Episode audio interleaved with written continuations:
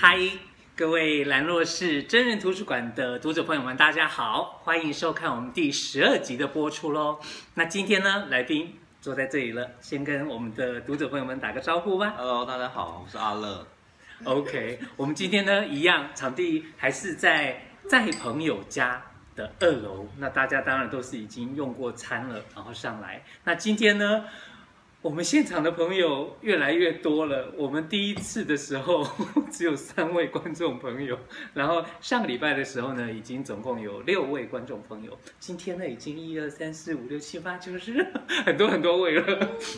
OK，所以现场观众朋友，你们有。反应、回应等等的都是很自然的，就是自然而然就好。所以、哦、呼应上界，所以所以不用觉得说，所以不用觉得说好像不可以出声音或什么的，反正就是你们中间要要吐槽这个人都没关系。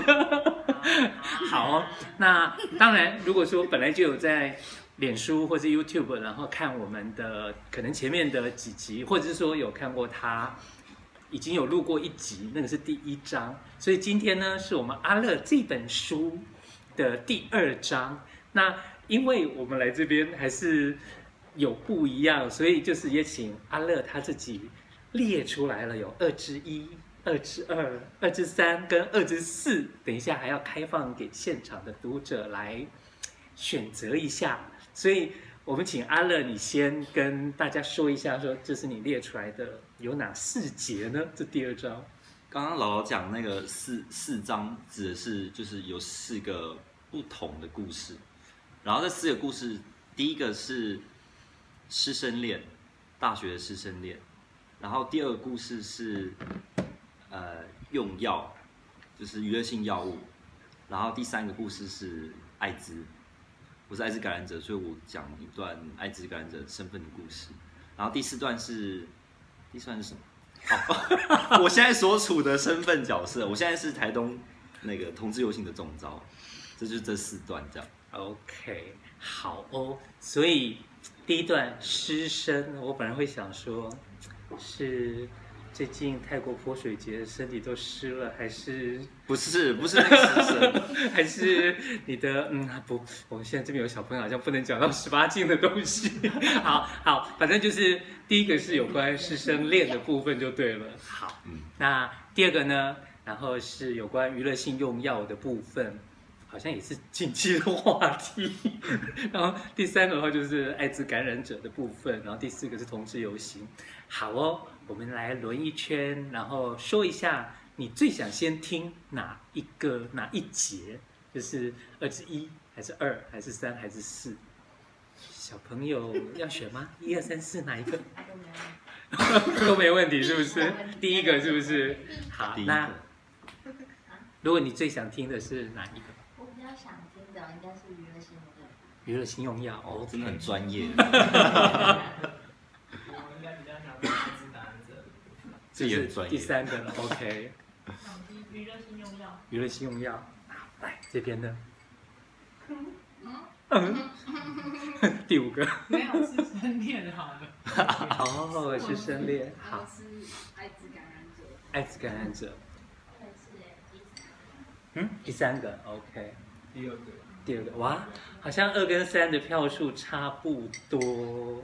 好像都差不多，对对，所以游行总的，我们就不讲了，因为他没有兴趣，留留留到第三章的时候再讲，是不是？好哦，所以你自己呢？会想？我我其实都还蛮想讲的哦，真的哈、哦，对，都还蛮想讲。好，那就我本来会想说，第一个可以可以，就是可能我也刚好就就。就嗯好，或许相较于其他的，好像这个比较 比较没那么精彩，或者比较稍微少点趣味之类的 啊。没有，我说就是好师生恋的部分，来吧来吧，开始。所以要先讲师生恋是不是？好啊好啊好。好。唉，好，我想一下，哎，我。读大学的时候，我不方便说我读哪间大学，对，毕竟这是这现在是有法律规定不能 不能师生恋，然后嗯，在我跟他交往之后产生的法律规定，但不是因为我们，是因为 是因为异性恋朋友们。然后，呃，这故事发生在我大从大一开始好了。我大一刚进去读书的时候，远离台东，那时候因为想要独立生活，所以那时候我就离开台东，选一个很远的地方读大学，在台湾。然后，所以我没有出国深造，没那么厉害。那时候我就选了一间大学，在那在某某处，然后因为离乡背景，然后就自己有自己一个人而已。那时候我又没有出柜，因为大家都很陌生，我不熟悉那个状态，不知道同学啊、老师啊是不是对于同志这个这个身份是是 OK 可以接受。虽然读是。社工系，社工系应该是蛮多，对，很多，应该是蛮多可以接受的。但那时候我不晓得，那个时候我就是觉得很不敢讲，然后压抑了一年，然后其中不乏有一些呃追求者，就是学姐啊，或是学妹，或同哎同学、同学或是学姐有有追求，但是我又不好意思讲我是是。同事这样，就是说哦，我们就当朋友就好。然后一直到下学期的时候，上了一堂课。哎，这样我不能讲的名字。好，上了那一堂课，那堂课的老师就是我，我要讲这个师生恋的另外一个主教。然后那时候上这堂课呢，我第一次。学期一开始的时候，下学期一开始的时候，我上这堂课就迟到，然后迟到之后呢，就呃迟到好像有十分钟吧，然后进去之后就发现大家都坐的好好的，然后就安安静静就是瑟缩的这样走进去，发现都没有位置，只能坐到第一排去，然后就坐到第一排去，然后就这样上了课，上了十分钟之后我就睡着，因为实在太无聊，那个真的太无聊了。我真的觉得非常无聊，因为尤其他讲话又很无聊，我觉得，所以我刚才会说，这段可以略过。我很想知道。然后就真因为太多人，太多人都都有反映过这件事情，所以我觉得讲应该还好。然后后来呢，我就觉得这堂课是一个很无聊的课，所以我从从那之后就一直是旷课缺席的状态。然后只有考试的时候跟交作业的时候会到，然后到的时候也就是前面到，然后点名之后就离开，然后去外面晃了一圈之后快要下课了又再回来，甚至下课了我还没回来，就是我就是很不尊重那堂课。后来，因为我就说就是我一直处在一个很忧郁的状态，然后不知道怎么抒发自己的心情，没有人可以说，我就把我的。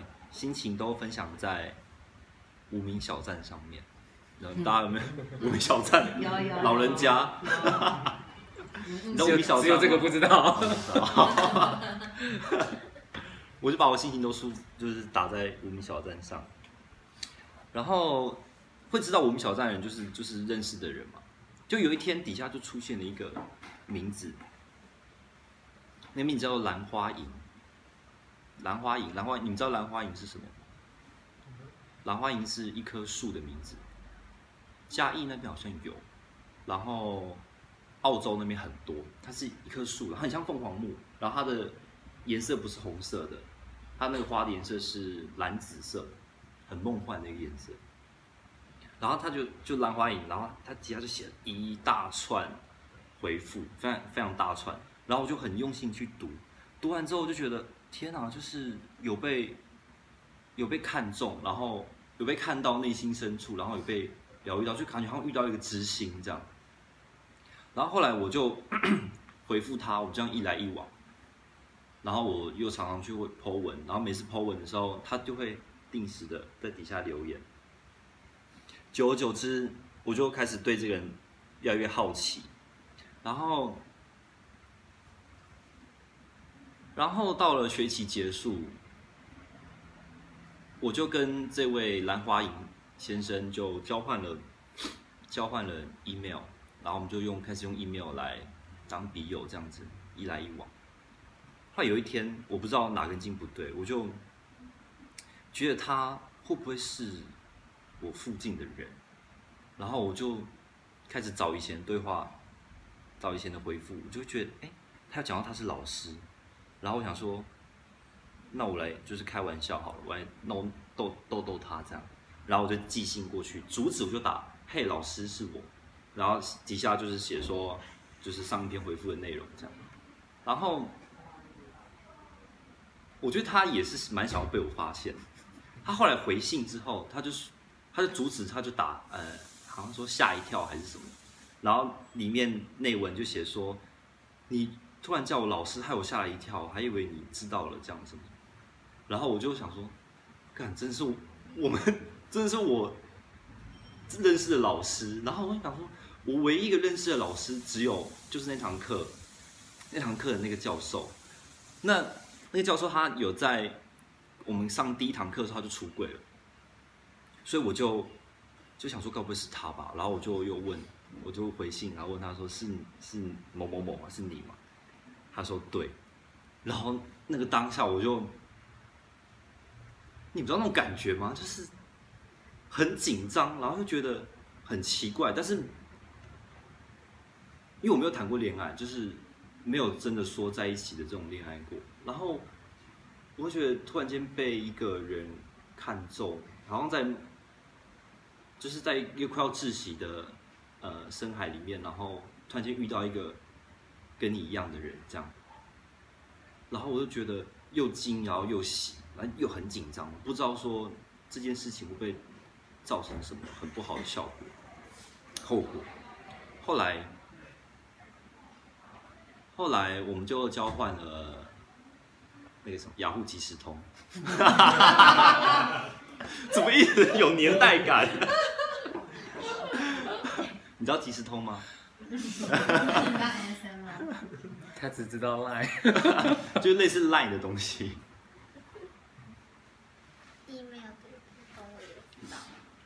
好，那我继续说。我们交完即时通之后，我们的对话就越来越方便，就一来一往就更快速。很快，我们就这样聊聊聊。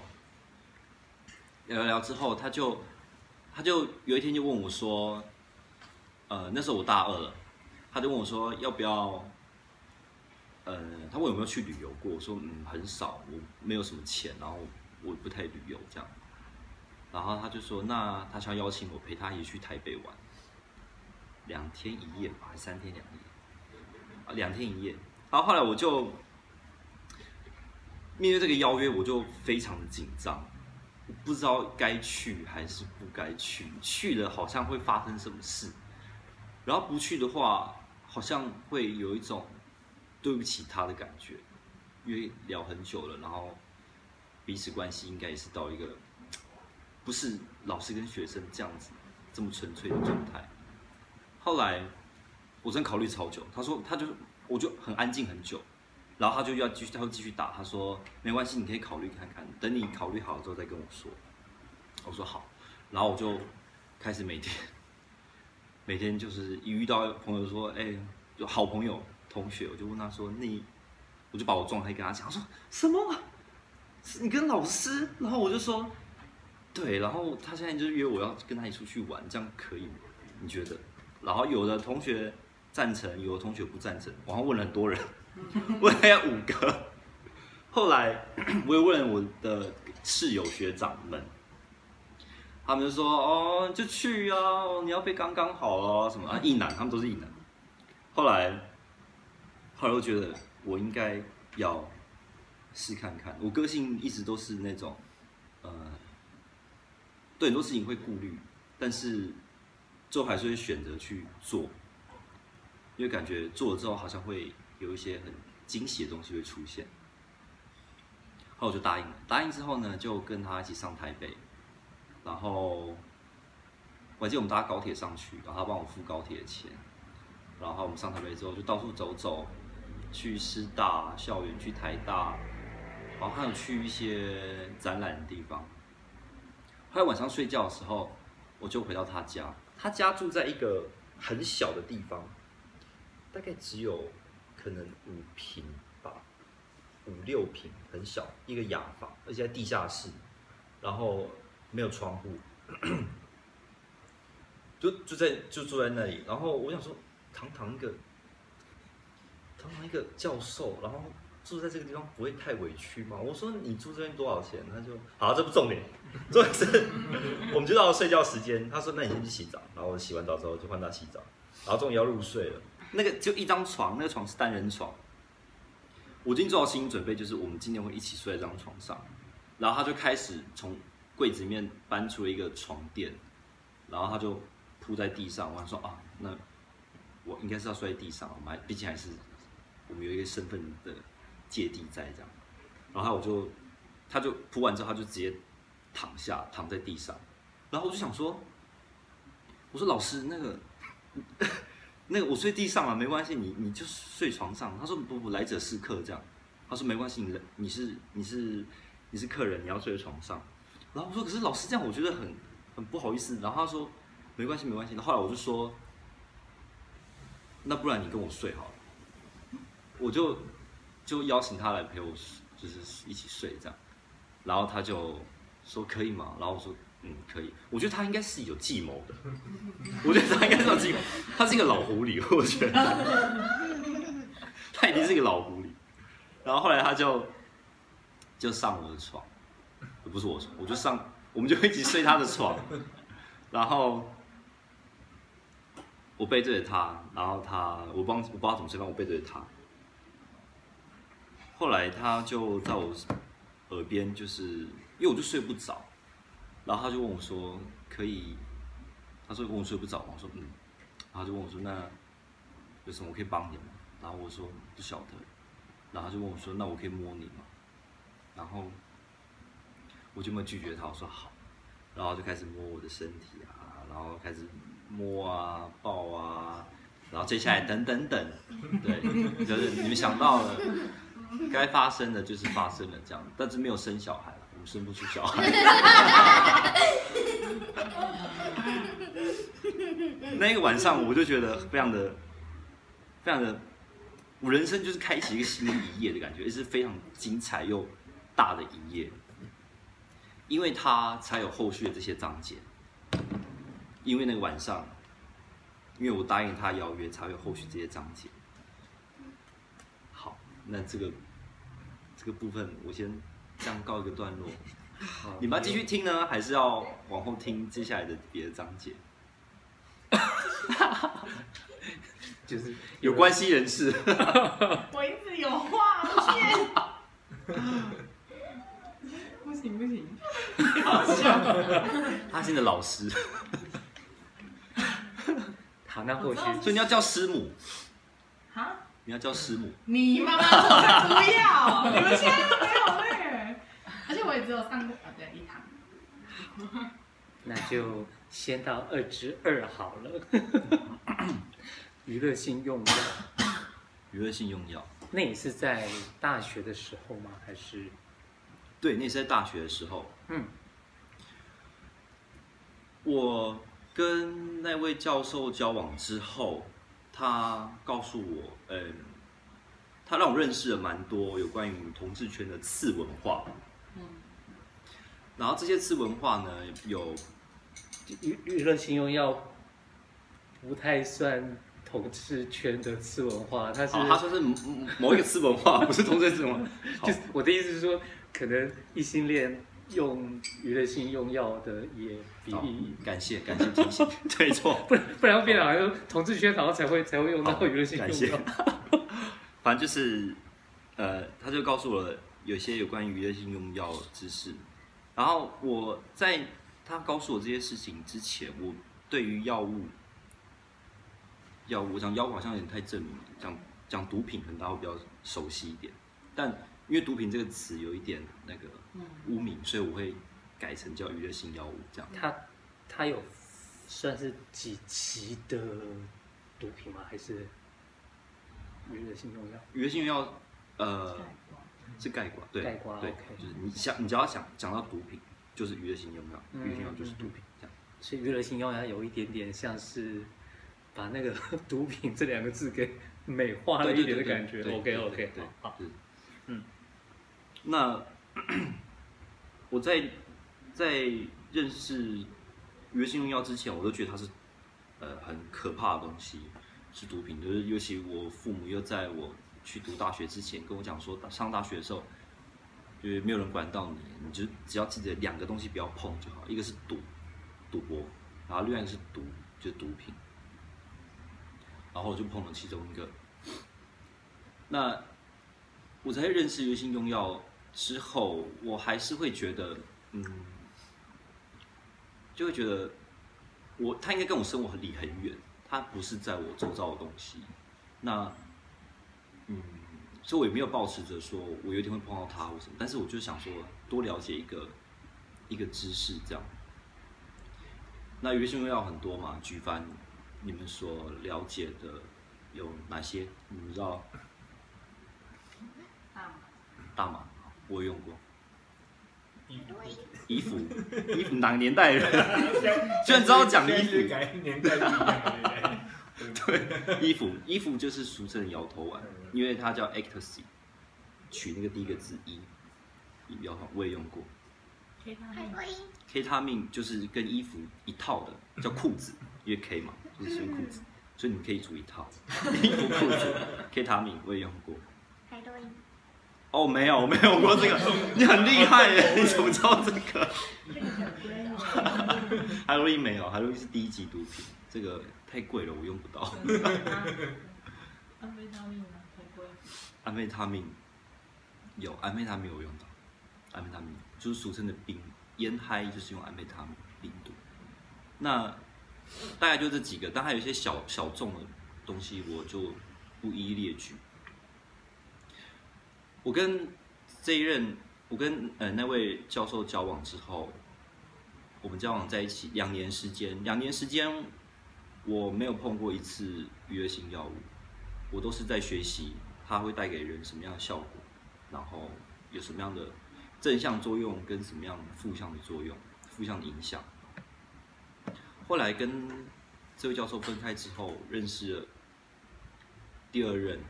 他跟第二任在一起的时候，我们前面三四年的时间，都也是都没有，哎，前面两年时间都没有用到东，都没有用到娱乐性药物。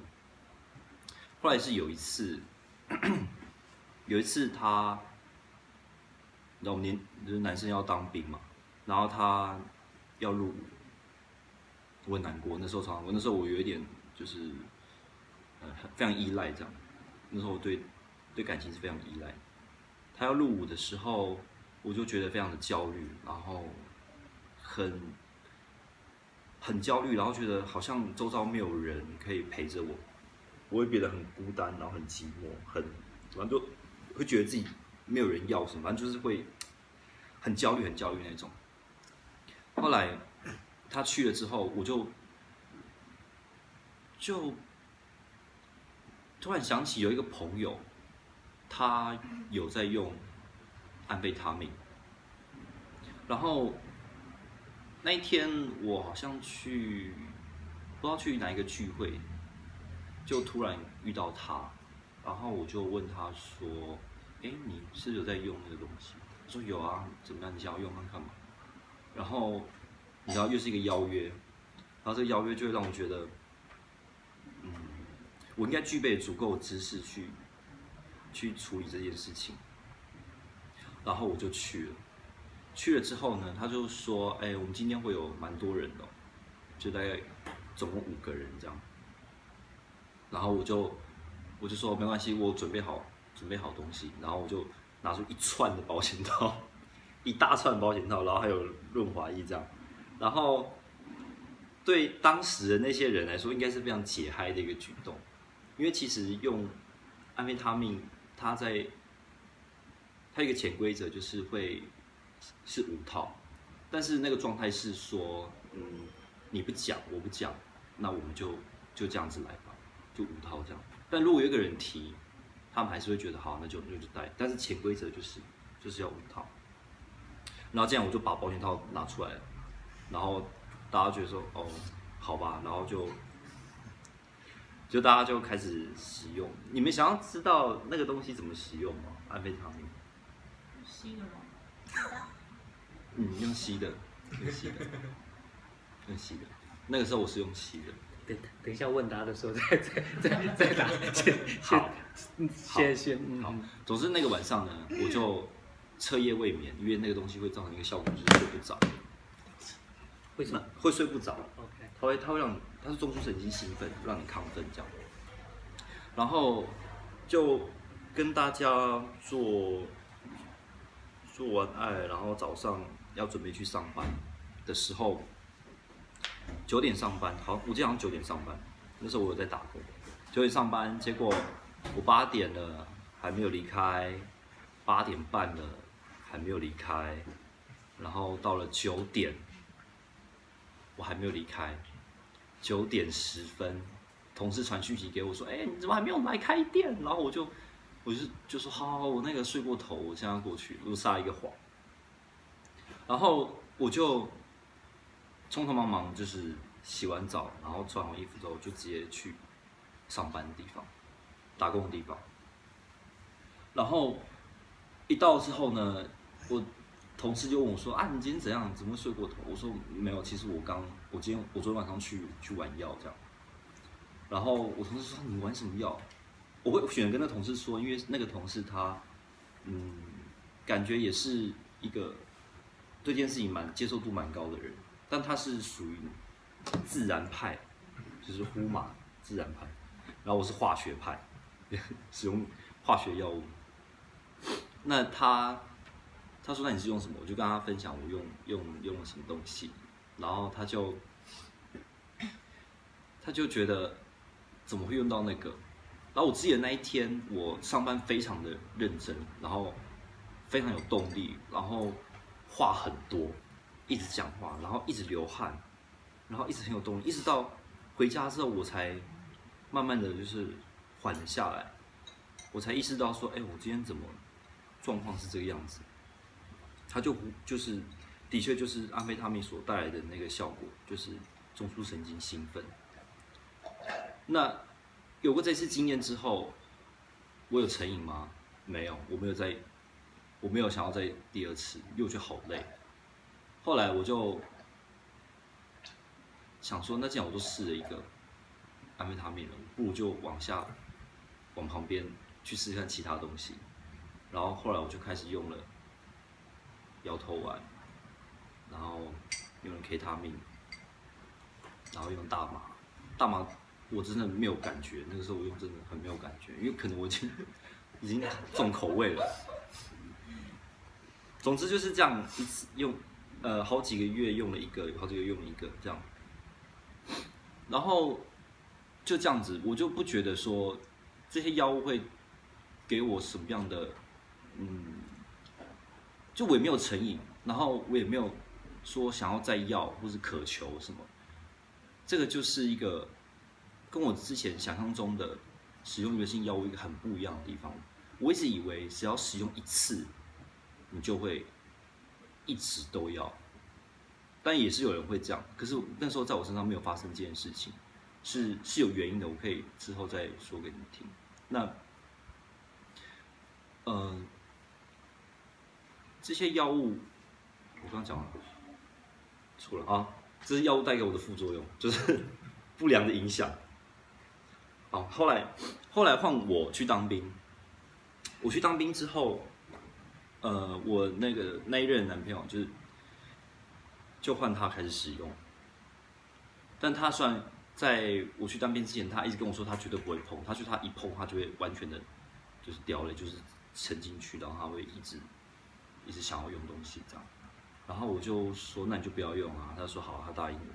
结果去当兵之后呢，他。也是一样，就跑去用，而且是在我嗯不知道情况下，一直到我快要退伍的时候才知道这件事情。可是那时候他已经已经每天都在使用，然后每天使用之外，他不只是把，他是用安非他命，他不只是拿安非他命来做爱，他甚至把安非他命拿来跟工作结合，就变成说他，因为安非他命会让你亢奋嘛。然后他又做设计的，所以他会觉得他那时候创意爆发，然后会有很很强工作能力，他可以一整天都不用睡觉，然后可以熬夜，然后可以做很多很有产能这样。然后后来我退伍之后就回去，我们就聊这件事情。我问他说：“嗯，你有办法好好处理这件事吗？”然后他就说：“可以啊。”然后后来我们就就决定，就决定要继续使用这个药物。然后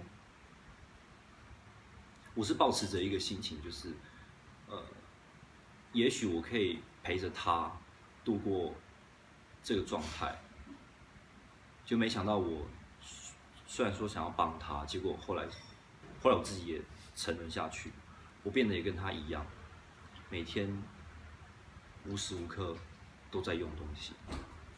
然后那个时候我的工作是幼稚园老师，那时候我教小幼稚园小朋友的积木，然后。我一天上班时间就短短的一一两个小时这样，所以，呃，然后赚的薪水又够，又还蛮足够。那在那个状态下，我成瘾，然后每天使用，甚至有时候会为了那个东西跟我男朋友吵架，比如说你是不是多用了多少？然后我就觉得就会计较，为那个一点点的那个小东西这样计较，然后时常又身上没有钱吃饭，但是又觉得只要有那个东西就够了，就是宁愿要的东西也不要吃饭这样。那时候是很严重的混乱使用的状态。后来这样的状态持续了一年，有一天我真的，嗯。这药物的效果是这样，它就是会让你睡不着，然后不吃不喝不睡，我就这样子一直持续了很久。后来有一天，我就觉得我好像好像通了，你知道吗？就是一种好像跟上天还是宇宙连结了一种感觉。然后我觉得我好像懂了一些人生的道理，或者是一些世间的真理等等。然后觉得自己好像。是大师，然后觉得自己好像是达文西或者是爱因斯坦那一类的人物，然后又常常听到有人在说话，在我就是会叫我，比如说叫阿乐，叫木匠，叫 A 等，就是各种名字，然后常会听到。有时候我甚至在上课的时候，我就听到电话在响，因为每间教室都会有一一通一个电话，这样方便联络。然后我在教室上课的时候，我就觉得哎，电话好像在响，我就问小朋友说。刚刚电话有响吗？然后小朋友们就说没有啊，电话没有响。然后我就还要过去就是确认一下去听，然后甚至打电话去那个呃主任的办公室问他说，刚刚你们有打电话来吗？他们说没有啊，没有，你听错了。然后我就就是嗯，那时候我也没有觉得这是件很严重的事情。然后我骑骑摩托车回家的时候，只要后面有车，因为我都会戴耳机骑车。然后后面只要有车，我就一直觉得那个车在。扒我这样，我就好像只要我车在我后面，我就一直觉得我是不是挡到他的路，然后就一直靠很边靠很边，然后骑很慢这样。等到车过的时候，我才会觉得没有人在扒。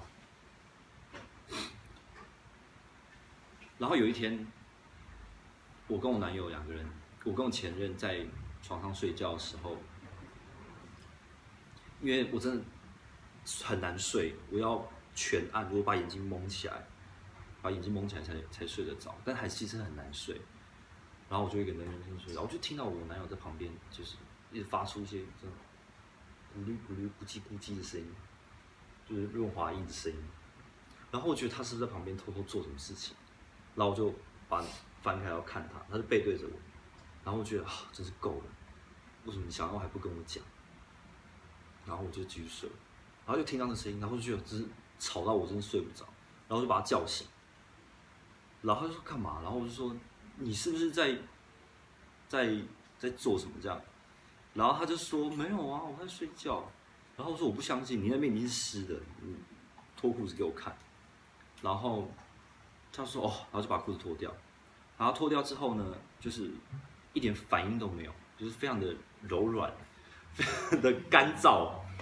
然后我就觉得说怎么会这样？然后我就。突然想起过往的种种，就是我觉得自己是什么什么什么然后我又听到什么什么，然后我想说，这会不会是某种精神疾患？我就马上下床，然后开电脑，然后开始查资料、幻听，然后妄想，然后后来查电脑之后发现，这有可能是视觉失调，有可能思觉失调。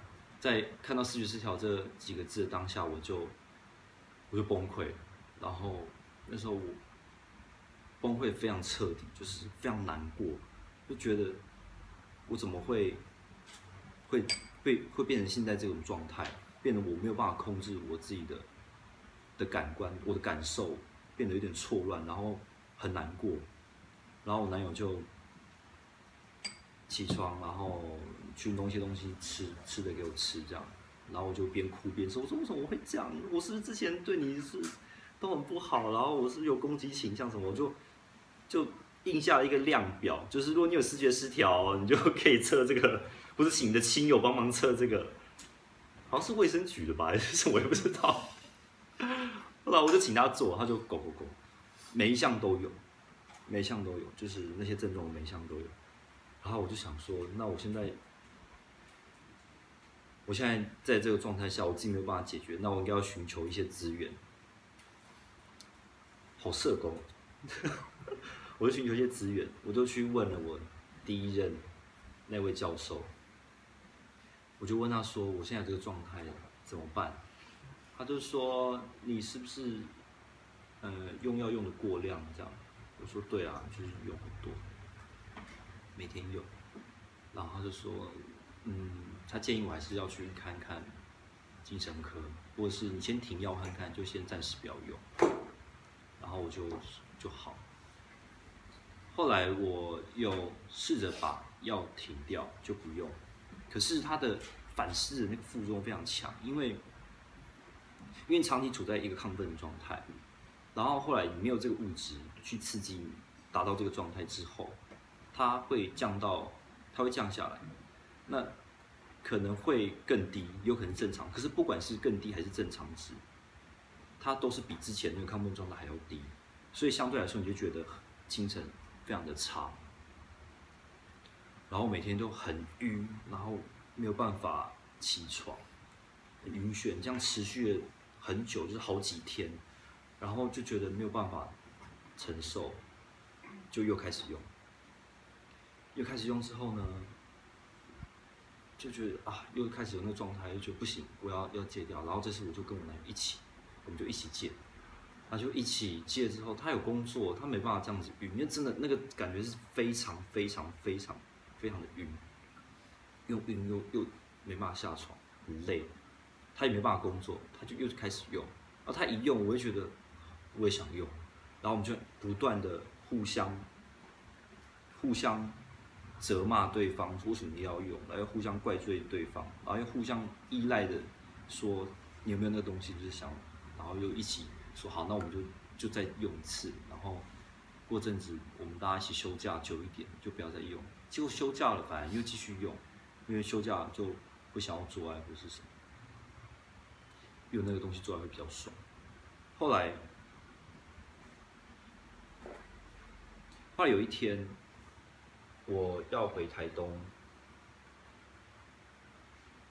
端午节，端午节不是那个端，好像是端午节，然后我就要回台东，台东来，然后找找家人。回来之前，我就跟我男友讲说，嗯，就是不要用，因为毕竟有一段长假的时间，那这段长假是一个很好的、很好的让自己身体恢复到正常状态的。的的的一个蛮长的假期，这样，这是好机会。我跟他说，那你就不要用，我们就一起这次就不要就不要用。我回台东，我也不希望你在这边继续跟别人怎么样怎么样这样。然后他也答应。就回台东之后，第一天晚上，我就有点无聊，我就去台东，我就去秀泰看电影。买了电影票之后呢，我就打开我的手机，打开 GPS 定位，然后就看到男友。那时候，iPhone 有一个有一个什么找寻我的朋友，你们点头是，你们都使用这个是，没有安全感哦。我那时候没很没有安全感，我就我互相有承诺，对方不要关这个东西。然后我就看着那个 GPS 定位，不断的往我所认识的那个药头的家方向走。我就传讯息问我前男友说：“你是不是要去拿东西？你是要去找谁？”他没有回我。然后一直到大概过了十几分钟之后，他就回我说：“他说对啊。”然后，然后我就说：“你怎么可以这样？”然后我就说：“我我真的再也受不了这样的生活了。”然后我就跟他说：“那我要我要分开。”然后做了决定之后呢，我就我就下定决心不要再回去了。他啊，啊他就是有有求求我复合或什么，但是我就觉得如果再回去，好像又会回到那个状态。然后那时候我也很难过，也很痛心。总之就是在那个机缘下，我把我把药物从我的生活中暂时的抽离了。然后回台东之后，我也没有工作，所以我有很久的时间可以让自己生理恢复到一般的状态。后来那场电影院，那个那场电影我忘记是什么了，因为真的那时候真的太伤心了，边就喜剧片看到也会哭。然后从那之后。我就就每天待在家里，然后就开始我在台东的生活。这样，这一章就先到这里。嗯，好，我我现在有点纠结，是要把二至三讲完再开放现场提问，还是大家已经会想要提问了？三是艾滋感染者。那四是什么？啊？四是什么？投资游戏。那先先先继续好了。继续吗？先继续。好。我开始在台东生活之后，就马上找了一个工作。那工作就是东河的某一间民宿的管家。我在那边，东河是一个非常海海岸边的一个离市区蛮远的一个小村落，那很美丽的一个地方，那地方的海很漂亮。好，我在那边工作了几个月，那好像两三个月吧，我就觉得我要要重新振作起来，让自己回到一个我可以自己可以认同自己的状态。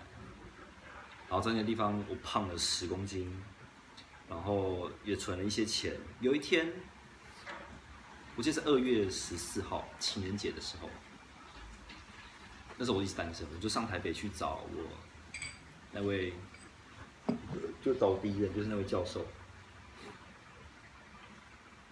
找教授陪他叙叙旧，聊聊天，聊聊我这段时间发生一些事情。然后他突然问我说：“你要不要？”去验看看 HIV，然后我就说哦好啊，因为我知道他是会定期验，他每三个月都会验。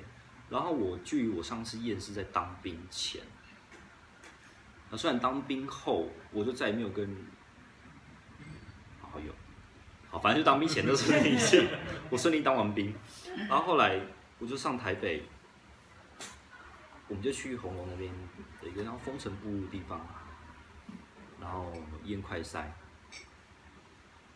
验的时候，验验要验的时候非常多人，然后工作人员就说：“那你要不要先去逛一下？然后等下你们再回来这样。”然后我们就逛一下之后回来，还是很多人。他说：“不好意思，那个你要不要再去逛一下？因为刚刚又来了一堆人，这样说不知道为什么今天人特别多。”然后我就说：“哦，那我们在这边等好了。”他说：“好。”然后后来等人等人等之后，就就轮到我们。那我我第一任他就先进去验，验完之后出来，然后换我，我进去验，然后他那边有他验 HIV 的时候，他会验，有时候验梅毒，然后他让你填一个一个词呃叫什么，一个调查表，比如说你以前有没有危险高风险性行为啊，你是有没有用过约性药物啊等等，反正就是他会根据这些来衡量你的风险程度。如果你都没有做过爱，也没有用过药，然后都，那你何必来验？就是不要浪费。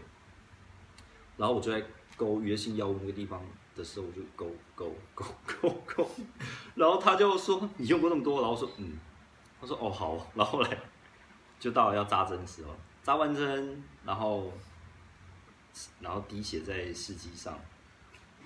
他说：“那要等十到十分钟，然后他想说趁这个时间跟我聊聊这样。那爱这件事情，在我跟那位教授交往的时候，我也了解了蛮多有关于艾滋的知识。所以他在跟我聊的时候，我是觉得就是还好，没有什么呃疑惑的啊，或者是心里有什么焦虑的地方。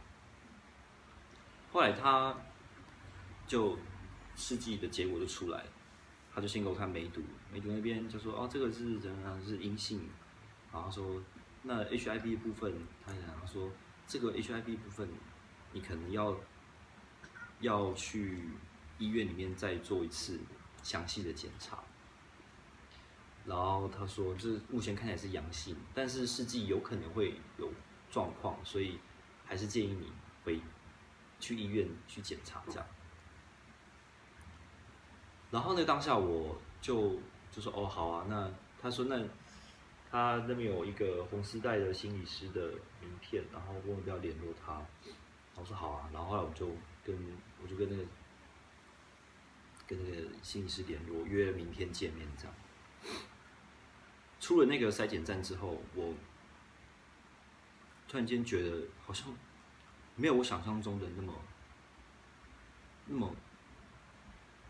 那么，我以为我可以接受，我以为我对 HIV 是很了解，我以为我对这个身份突然出现这个身份是是可以很快就可以适应，就没有。那个当下我非常非常非常觉得有很重的一股什么东西压在我身上。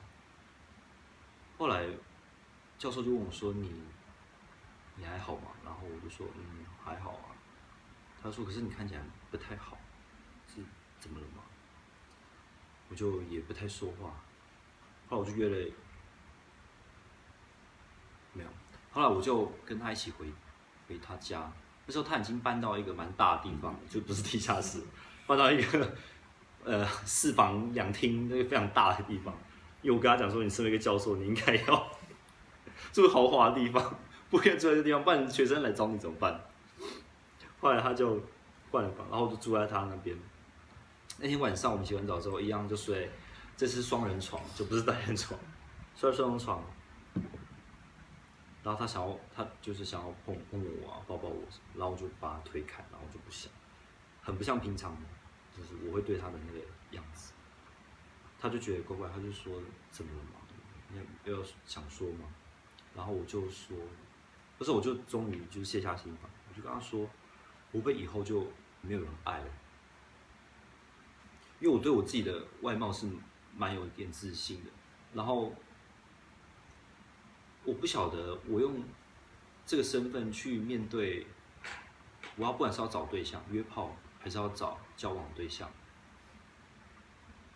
我不确定他们会不会接受我这个身份。那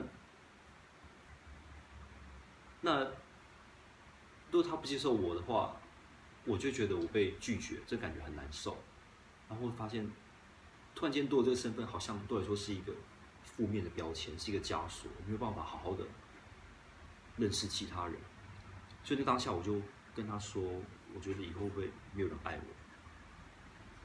然后他就他就看着我，他就笑，他说：“亲爱的，你怎么会这样想呢？”然后我说：“我就觉得，他说你好歹也是在我身边待了这么久这么多年，你。”怎么会觉得就是你得了 HIV 之后没有人爱你？你眼前不就有一个人很爱你了吗？然后我就我说我知道啊，可是你就是这方面的专家啊，然后就是这方面工作者啊，你当然会接受啊。他说那那不就是代表真的有人接受了吗？不会是没有啊，没有兜啊，没有兜，没有。他要他讲话用字要求非常精准。然后说哦，到底什么时候你还在跟我教要求我讲话用字精准？然后他就说他就。就就就亲上来，亲上来之后又发生就是后面有一些东西这样，然后我就觉得那个感觉是又又再度的被接受，一样又是在就是让我在在海里，在深海里，然后突然间又有一个人出现了这样，然后人出现之后，他了解你的痛苦，了解你现在的状态，然后他会陪着你。那从那之后，我又觉得我人生又翻开一个新的，又是新的一页。那这一页，在我回来台东之后，我回来台东之后，我就，呃，那天晚上过后的隔天，突然间我那些枷锁啊，生那个压抑的那些感受啊，压力全部都都都不见，都瓦解了。我就觉得其实。是我自己给自己太大的，给自己太大的压力。那天过后，我回来台东继续上班的时候，我就马上跟我同事讲说，我有去验艾滋，然后我是阳性。他们就说阳性是什么意思？然后说阳性就是就是有感染。然后他就说哦，真的哦，那你还好吗？我说刚开始不好，但现在还不错这样。后来。后来我就用这个身份去认识人。那，呃，我认识人这件事情，想一下我怎么说。嗯，好，这个我就不说，我就不说。他这个就奠定了我，除了本来回台东之后，我想要做同志运动之外，又展开另外一个新的服务内容，就是艾滋。然后也是因为那个时候认识了在场某些人，好，先这样。嗯，好哦。那因为我们那个 录制真人图书的部分，那个录影，我想先结束，然后之后我们再开放现场的读者们的提问。结束之前呢，我本来是希望你可以有一段话是送给读者当祝福的，这是我的。惯有的 套路，但是我今天反而是会想要问你，就是你今天，其实今天的你跟往常我看到的你非常的不一样，那也或许是你分享的东西是有有一些比较深沉的部分，那所以我会。我反而会先蛮想听，就是结束之前，可不可以就是分享一下你自己今天这样子的三段的分享，你自己现在的感觉？感觉哦，对。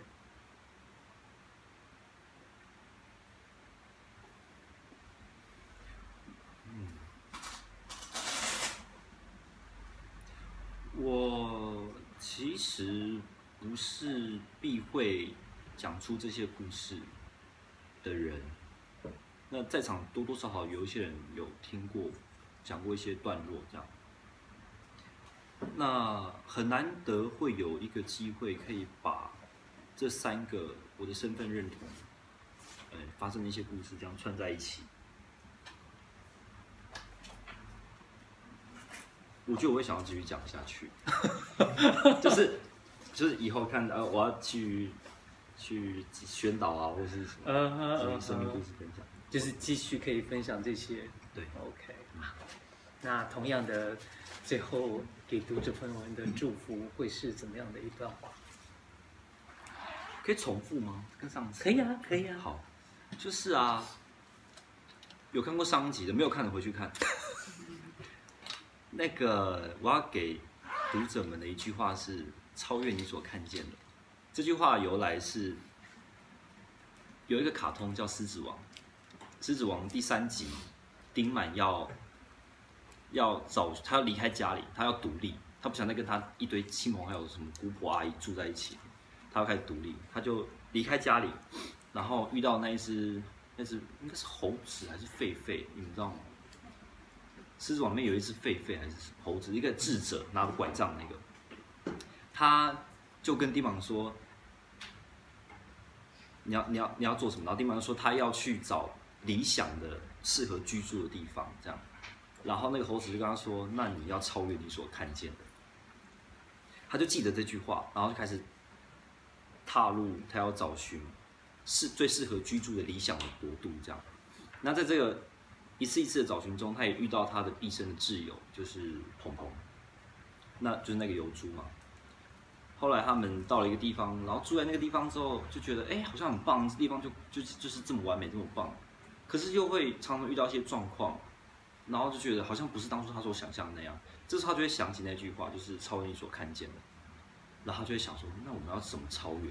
他就往更远的地方看，哎，看到又又一个新的地方，他就过去那边住，然后就哎很不错。可是又发生状况的时候，他又又想起这句话，要超越你所看见的，然后他又在超越。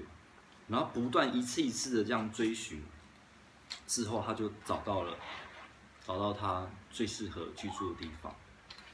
所以，嗯，这句话超越你所看见，它带给我的启发就是，有些事情可能现在看起来是这个状态，或是有些人你看起来是这个样子，但它其实背后有有的什么存在。然后，这个事情会永远是这个样子吗？如果你在低潮。你就会永远是在低潮状态吗？这时候，如果你想起这句话，超越你所看见的，你就会发现，有些事情不是一直都是这样。你可以换一个想法想，就不会是，就会超越你所现在这个状态。这样，对，送给读者。好哦，那我们这一集呢，就要在阿乐给大家的祝福当中，先跟大家说拜拜喽。